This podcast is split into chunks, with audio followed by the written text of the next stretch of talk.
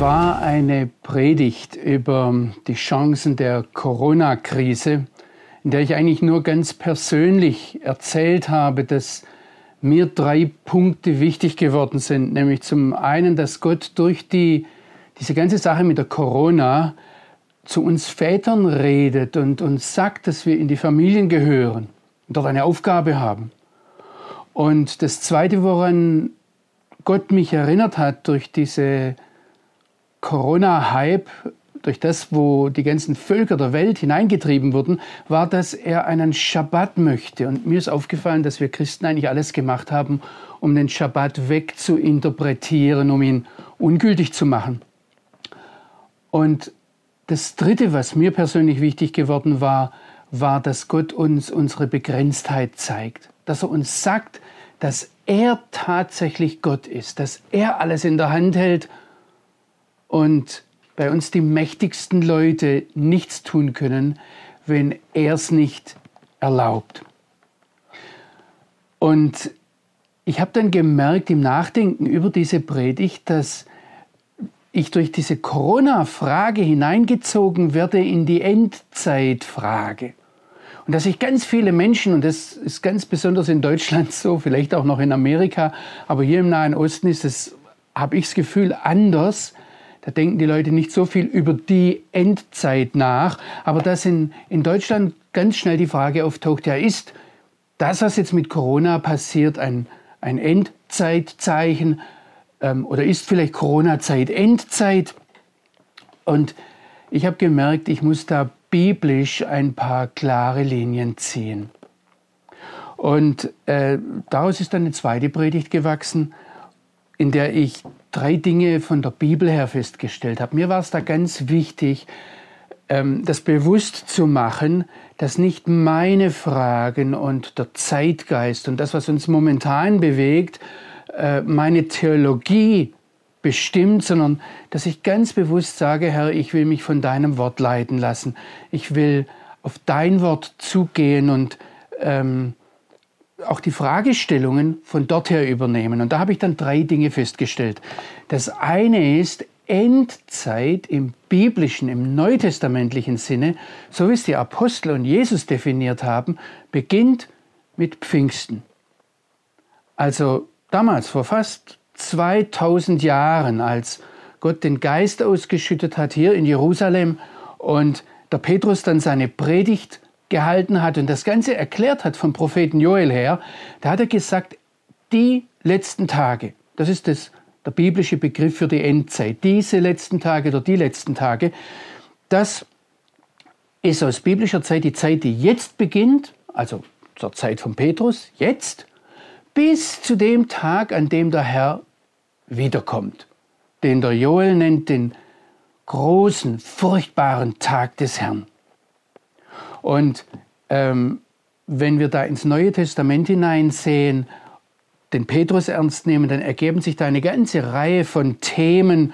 Also zunächst mal beim Petrus ganz klar, das ist die Ausgießung des Heiligen Geistes und dann die Frage mit dem Propheten Elia und die Frage vom Antichristen und dass das schwere Zeiten sind, wird immer wieder betont, auch beim Paulus. Ähm, die Evangelisation, dass es eine Zeit der Entscheidung ist, ist ganz ganz wichtig für die Endzeit. Und dann zieht sich auch noch etwas durch. Da wird eher, das wird vorausgesetzt in, im Neuen Testament, aber ist ein ganz wichtiges Thema Gottes Plan mit Israel, mit dem jüdischen Volk. Und ich habe mir dann gesagt, ich muss diese Themen in nächster Zeit einmal aufarbeiten. Und das machen wir heute miteinander in einem Punkt. Aber um das jetzt vollständig zu machen, mir wurden damals drei Sachen wichtig. Das erste war, äh, Endzeit dauert von Pfingsten, bis der Herr wiederkommt. Das zweite ist, die Endzeitbotschaft, die Jeshua, die Jesus an uns hat, ist nicht, Leute, seid bedrückt, uns kommt alles noch schlimmer und ihr müsst jetzt furchtbar traurig sein, sondern seine Botschaft, die Botschaft des Neuen Testaments ist an uns Kopf hoch Jesus sagt, erhebt eure Häupter. Er sagt, seid wachsam. Da passiert manches, das fragwürdig ist. Nicht alles, was euch die Zeit und der Zeitgeist aufdiktiert, ist richtig. Prüft. Aber dann kommt immer wieder dieses Freut euch, habt keine Angst. Ich habe, sagt Jesus, ich habe alles in der Hand und er verspricht uns bis zum Ende der Tage, bis er wiederkommt, bei uns zu sein. Also, das ist die, das zweite, die Endzeitbotschaft von Jesus. Kopf hoch, freut euch. Und das Dritte, was wir nie vergessen dürfen, ist, wohin geht das Ganze? Wir gehen nicht dem Weltuntergang entgegen, wir gehen nicht einem Riesenchaos entgegen, sondern wir gehen unserem Herrn entgegen. Wir gehen unserem Vater im Himmel entgegen. Und ich denke, das ist das, was man uns Christen abspüren, darf ich das einmal so brutal sagen, abspüren muss, dass wir einem Vater entgegengehen, der jetzt schon alles in der Hand hält, aber der das Gute möchte, der diese Welt so sehr liebt, dass er das Kostbarste, was er hat, seinen eingeborenen Sohn für uns gibt, also für die Welt. Er hört das Seufzen der Schöpfung. Und diesem Vater gehen wir entgegen. Wenn Sie jetzt sagen, oh, das möchte ich mir noch mal anhören, dann möchte ich Sie auf unsere Webseite verweisen. Die heißt gerloff.co.il und dort finden Sie ähm, die alten Videos, dort werden Sie irgendwann auch ähm, die Predigt von heute finden und dann die weiteren, die folgenden Videos.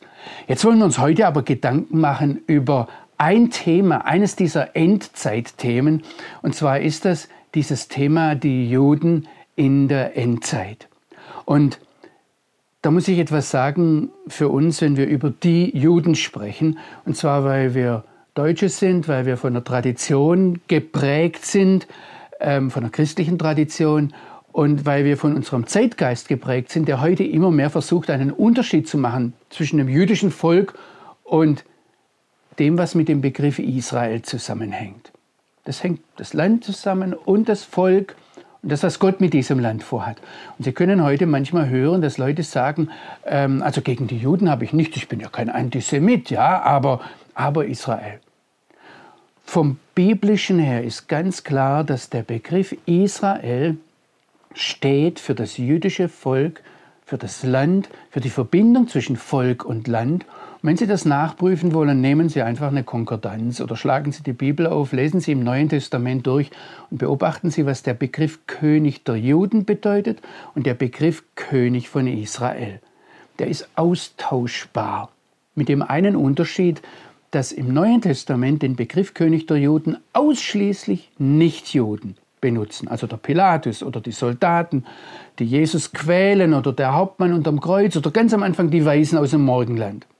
Während der Begriff König von Israel nur ausschließlich nur von Leuten benutzt wird, die ihre Denkweise von der Bibel her geprägt haben.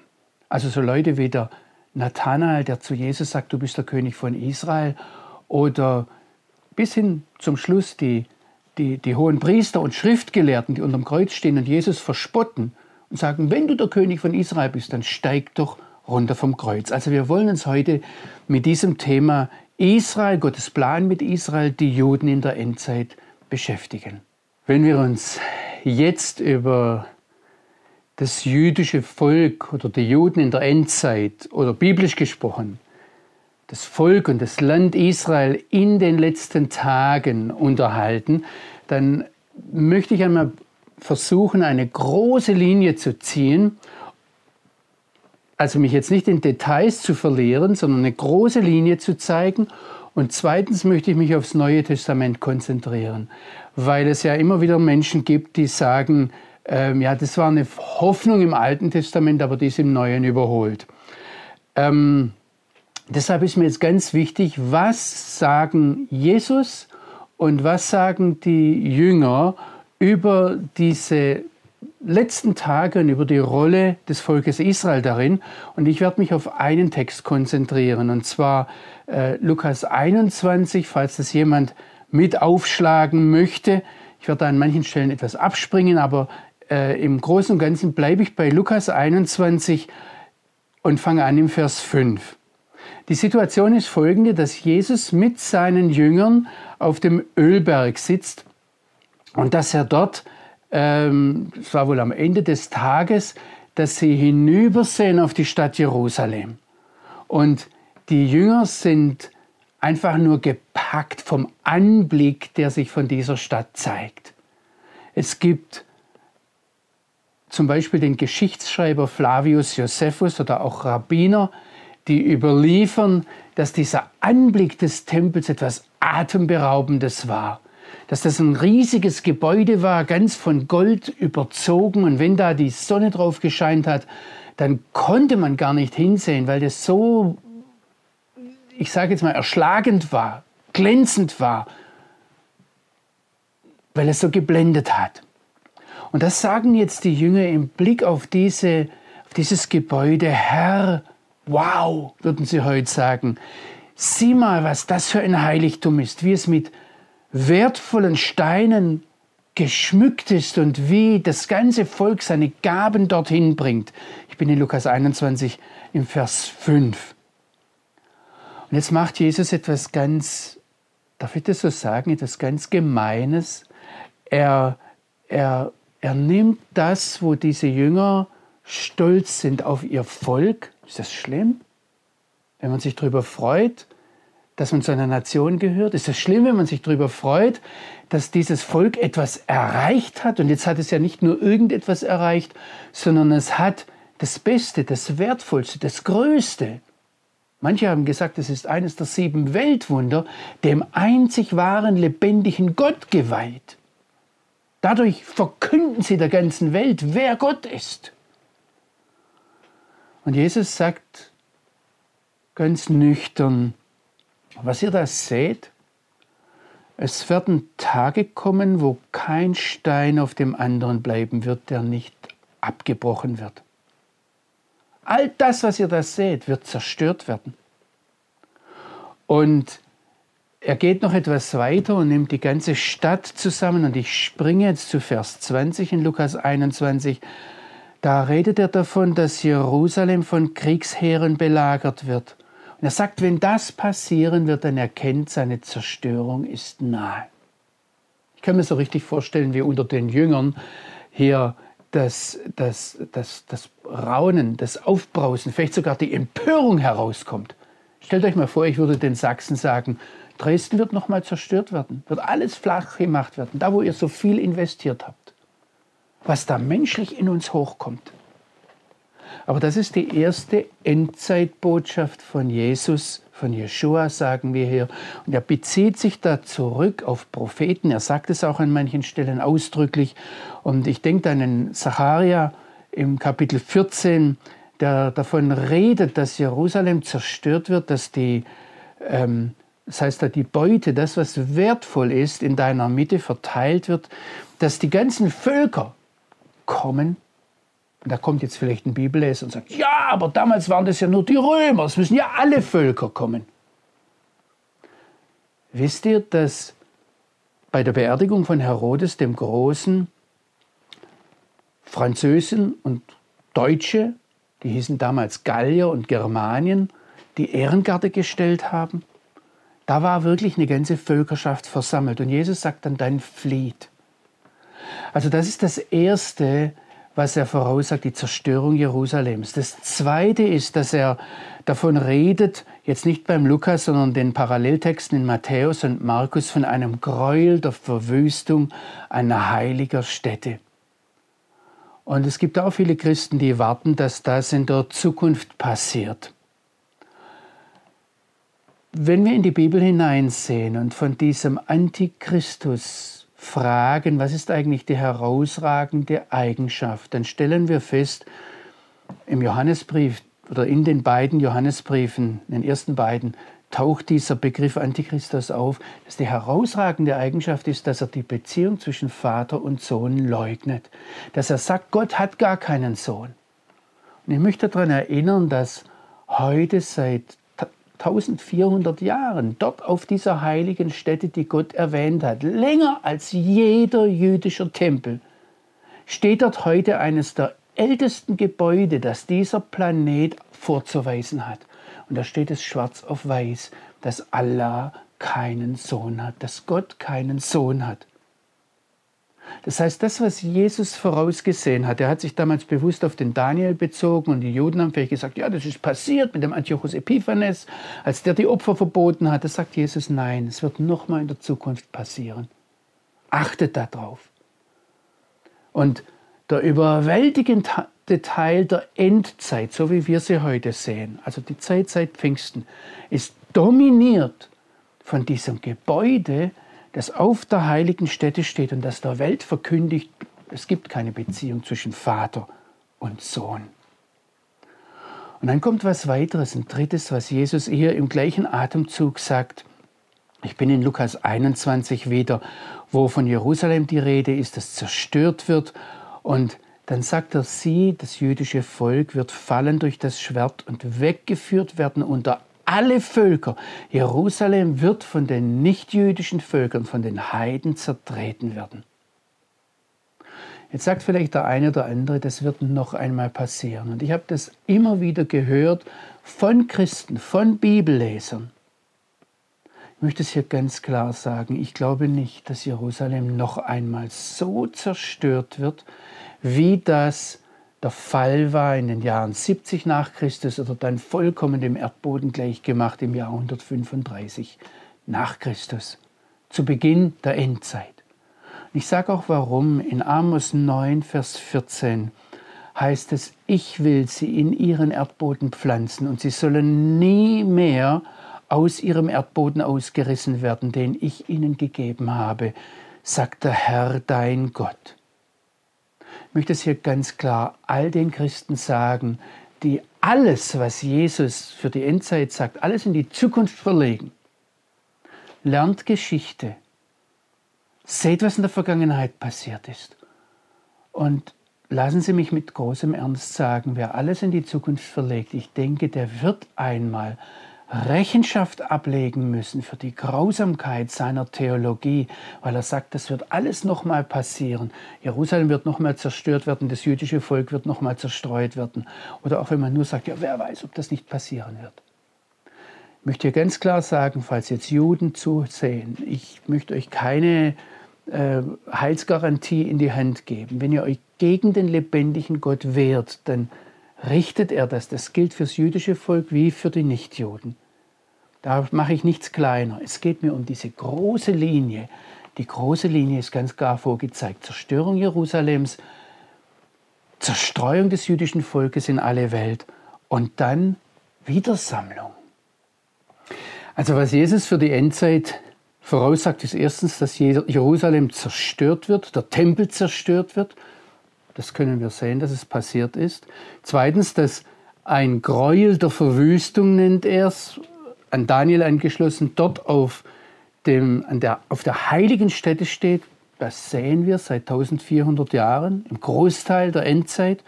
Und drittens sagt er, dass das jüdische Volk vernichtet wird.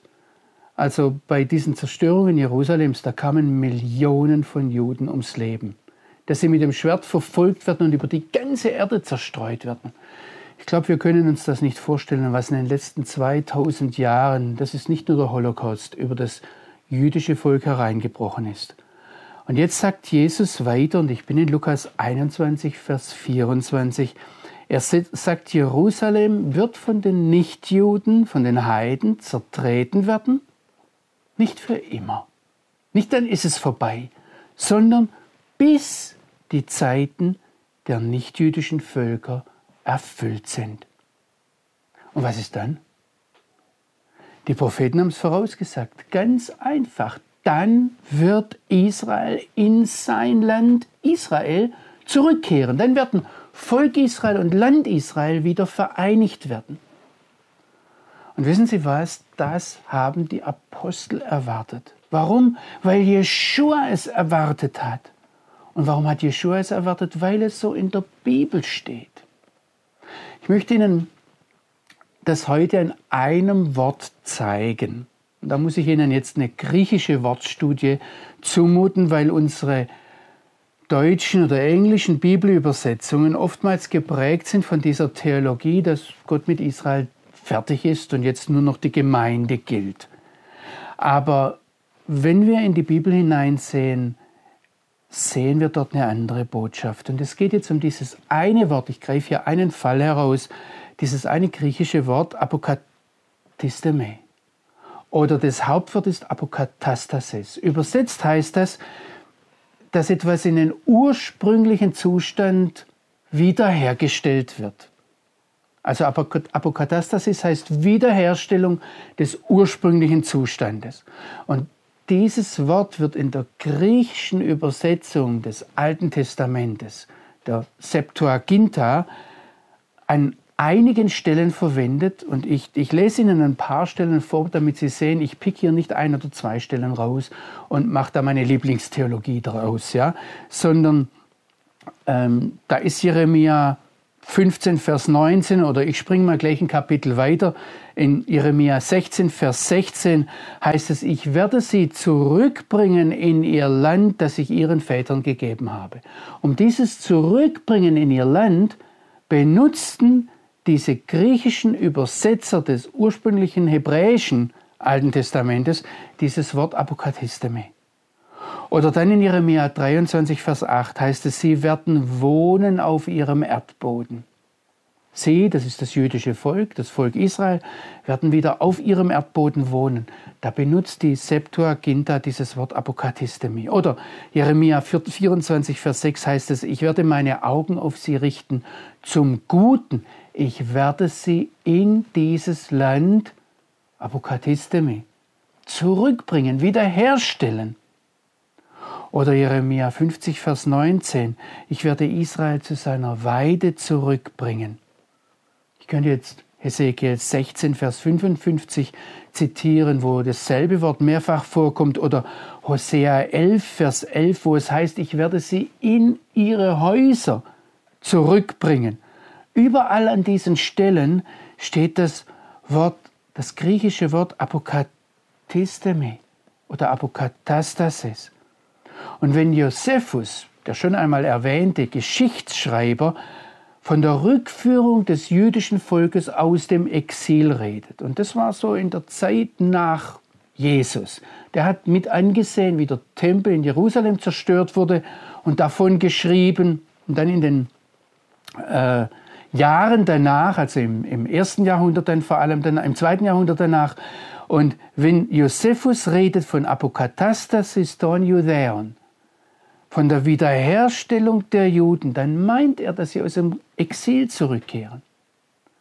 Dieser Begriff, und dadurch bin ich überhaupt draufgekommen, wird besprochen in einem Artikel von Albrecht Oebke. Ich nenne den jetzt bewusst, weil der ein, einen Artikel geschrieben hat im THWNT. Jeder evangelische Pfarrer in Deutschland weiß, was das THWNT ist, das Theologische Wörterbuch zum Neuen Testament von Gerhard Kittel. Und Gerhard Kittel war einer der Mitarbeiter, einer der leitenden Mitarbeiter im Entjudungsinstitut in Eisenach. Das heißt, das ist ein Umfeld, das eigentlich jeder Israel-Freundschaft ganz unverdächtig. Und in diesem THWNT steht, dass dieses Wort Apokathistemi oder Apokatastasis ein Terminus technicus ist. Ich zitiere jetzt ein, ein ganz spezieller Begriff, der nur dafür gebraucht wird, und zwar für was? Für die Wiedereinsetzung Israels in seinen Besitz durch Jahwe. So steht es dort. Wenn wir das mit heutigen Worten sagen würden, dann würden wir sagen, dieses Wort Apokathisteme oder Apokatastasis ist ein Begriff, ein Spezialbegriff dafür, wenn die Bibel sagen möchte, die Juden müssen zurück in ihr Land. Jetzt stellen Sie sich vor, diesen Begriff gebraucht, gebrauchen die Jünger im letzten Gespräch, das sie mit Jesus führen, als sie fragen, Herr, wirst du in dieser Zeit wieder aufrichten die Königsherrschaft für Israel. Dieses Wiederaufrichten, Wiederherstellen ist der Begriff Apokathisteme. Oder genau derselbe Begriff taucht auf in Apostelgeschichte 3, Vers 21. In der Predigt von Petrus, wo er über Jesus, über Jeshua redet und sagt, er musste zum Himmel auffahren, der Himmel musste ihn aufnehmen, bis zu der Zeit der Wiederherstellung all der Dinge. Und das Wiederherstellung ist dieser Apokatastasis-Begriff, ja, bis zur Wiederherstellung all der Dinge, wovon der eine wahre lebendige Gott durch den Mund der Propheten seit Urzeiten geredet hat. Es ist jetzt interessant, dass, dass dieses, diese Vorstellung, dass Israel zurückkehrt ins Land, taucht an vielen Stellen auf. Ich könnte jetzt eine Wortstudie über den Heiligen Geist machen und feststellen, dass es der Heilige Geist ist, der am Pfingsten ausgegossen wurde, für die Endzeit hinein, der das jüdische Volk ins Land Israel zurückbringt und dass es der Heilige Geist ist, der das Land Israel wieder blühen, wieder grünen lässt. Das, was Sie als Israelreisende heute sehen können, wenn Sie nach Israel kommen, ist eines der herausragenden Zeichen der Endzeit nach dem Neuen Testament. Oder ich weiß, dass Sie als sächsische Israelfreunde sich jetzt an diesem vierten sächsischen Israelfreundestag besonders Gedanken machen über die Heiligkeit, die Heiligung des Namens Gottes. Und wenn Sie einmal Hesekiel 36, Vers 20 ansehen, dann sagt Gott dort, ihr Juden habt meinen Namen entheiligt dadurch, dass ihr das Land verlassen habt. Und ich werde meinen Namen heiligen dadurch, dass ich sie zurückbringe in das Land. Ich werde das machen, um meines Namens willen. Das heißt, wenn das jüdische Volk und das Land Israel wieder vereinigt werden, dann geht es um die Heiligung des Namens Gottes. Und wer bittet, geheiligt werde dein Name, der bittet eigentlich darum, Herr, bring sie wieder zurück, das Volk Israel, ins Land Israel. Also wenn wir diese große Linie jetzt im Blick haben, dass der Tempel in Jerusalem zerstört werden, dass da ein Gräuel der Verwüstung an heiliger Stätte ist, dass das jüdische Volk zerstreut wird über die ganze Welt bis an die Enden der Erde. Ich habe Juden in Neuseeland getroffen, es gibt viele Juden in Amerika, wirklich überall. Ähm, und wenn wir dann sehen, dass dieses Volk wieder gesammelt wird, dann gibt es noch einen fünften Punkt, der mit dem jüdischen Volk zusammenhängt und den auch das Neue Testament auf der Basis des Tenach auf der Basis des Alten Testamentes betont. Und das ist, dass ein Gericht kommen wird über die nichtjüdischen Völker. Wenn Sie einmal den großen Zusammenhang lesen von Matthäus 24 und 25, die sogenannten Endzeitreden von Jesus, dann steuern die auf dieses große Gericht zu am Ende von Matthäus 25, wo es heißt, dass Jesus alle Völker zusammensammeln wird. Und da schließt er an an den Propheten Joel, den ja schon der Petrus zitiert hat, als er von der letzten Zeit sprach. Und der Joel redet im vierten Kapitel ebenfalls von diesem Gericht, wo Gott alle nichtjüdischen Völker sammeln wird. Und er datiert dieses Gericht auf eine Zeit, wenn ich die Gefangenschaft oder wir würden vielleicht sagen Diaspora, die weltweite Zerstreuung Judas und Jerusalems umkehren werde, wenn ich das Schicksal umkehren werde, dann werde ich die Völker sammeln. Das heißt, der fünfte Punkt, der mit dem jüdischen Volk zusammenhängt, ist dieses Gericht über die nichtjüdischen Völker. Und wenn wir den Joel ernst nehmen, dann ist der Gerichtsmaßstab in diesem großen Gericht über die Nichtjuden, wie haben sie sich gegenüber dem Volk Israel verhalten und was haben sie mit dem Land Israel gemacht? Das heißt, Israel ist da nicht nur am Rande etwas, sondern eine ganz zentrale Bedeutung ist, dass Israel der Gerichtsmaßstab ist. Und wenn wir diese Endzeitbotschaft über das jüdische Volk als Ganzes vor Augen haben, dann ergeben sich für uns da ganz konkrete Fragen. Also das eine habe ich schon angesprochen, welche Bedeutung haben das Volk und das Land für Israel für uns als Nichtjuden. Sie sind Gerichtsmaßstab, aber sie sind auch ein Zeichen, das etwas zeigt. Und da könnte ich jetzt beim Abraham anfangen und durch die ganze Bibel hindurch gehen, bis hin zu Matthäus 25, aber ganz besonders auch im Joel, und zeigen, dass wo immer Volk Israel und Land Israel voneinander getrennt werden, wo diese Einheit auseinandergerissen wird, bedeutet das Gericht über Israel, aber es bedeutet Gnadenzeit für die nichtjüdischen Völker. Es bedeutet, dass Gott den nichtjüdischen Völkern etwas zu sagen hat, dass er mit ihnen reden möchte, dass er eine Beziehung mit ihnen aufbauen möchte. Deshalb ist ja ein zentrales Thema in der Endzeit die Evangelisation, dass diese Botschaft von Jesus über die ganze Welt verbreitet wird. Ich denke, wir müssen uns ganz neu Gedanken darüber machen, welche Bedeutung haben das Volk und das Land Israel für uns als Nichtjuden. Und dann ist natürlich auch die Frage, welche Bedeutung haben wir als Jesus-Nachfolger, als Gläubige an Jeshua für unser Volk? Jesus sammelt ja alle Völker zum Gericht. Gott wird alle Völker zum Gericht heranziehen, auch das deutsche Volk. Und die Frage ist, welche Bedeutung haben wir da als Gläubige an den Messias Israels für unser Volk? Ich weiß, dass wir vielfach das Gefühl haben, ja, wir werden da vorher entrückt, wir sind dann weg und dann nach uns die Sintflut. Ich glaube aber, dass wir eine Schlüsselbeziehung haben. Und da müssen wir noch mal eine Bibelstudie machen, ich möchte nur auf eines hinweisen, dass da Abraham, als er um Sodom und Gomorra gebetet hat, für Sodom und Gomorra gebetet hat, da war gar keine Frage, dass Sodom und Gomorra Gericht verdient haben, dass das furchtbar war aus der Sicht Gottes, was dort passiert ist. Abraham hat für die Gerechten in Sodom und Gomorra gebetet. Und wenn wir das ernst nehmen, dass Gott auf den Wunsch des Abraham eingeht, dann hätten diese Gerechten das Schicksal von Sodom und Gomorra wenden können. Könnte es sein, dass wir als Jesusgläubige das Schicksal Deutschlands wenden können? Wenn Gott Gericht beschlossen hat über dieses gottlose Land, das sich in Dreck kümmert um das, was er zu sagen hat, dass sich da etwas verändern kann durch zehn, vielleicht durch hundert, Vielleicht sind es tausend Gerechte.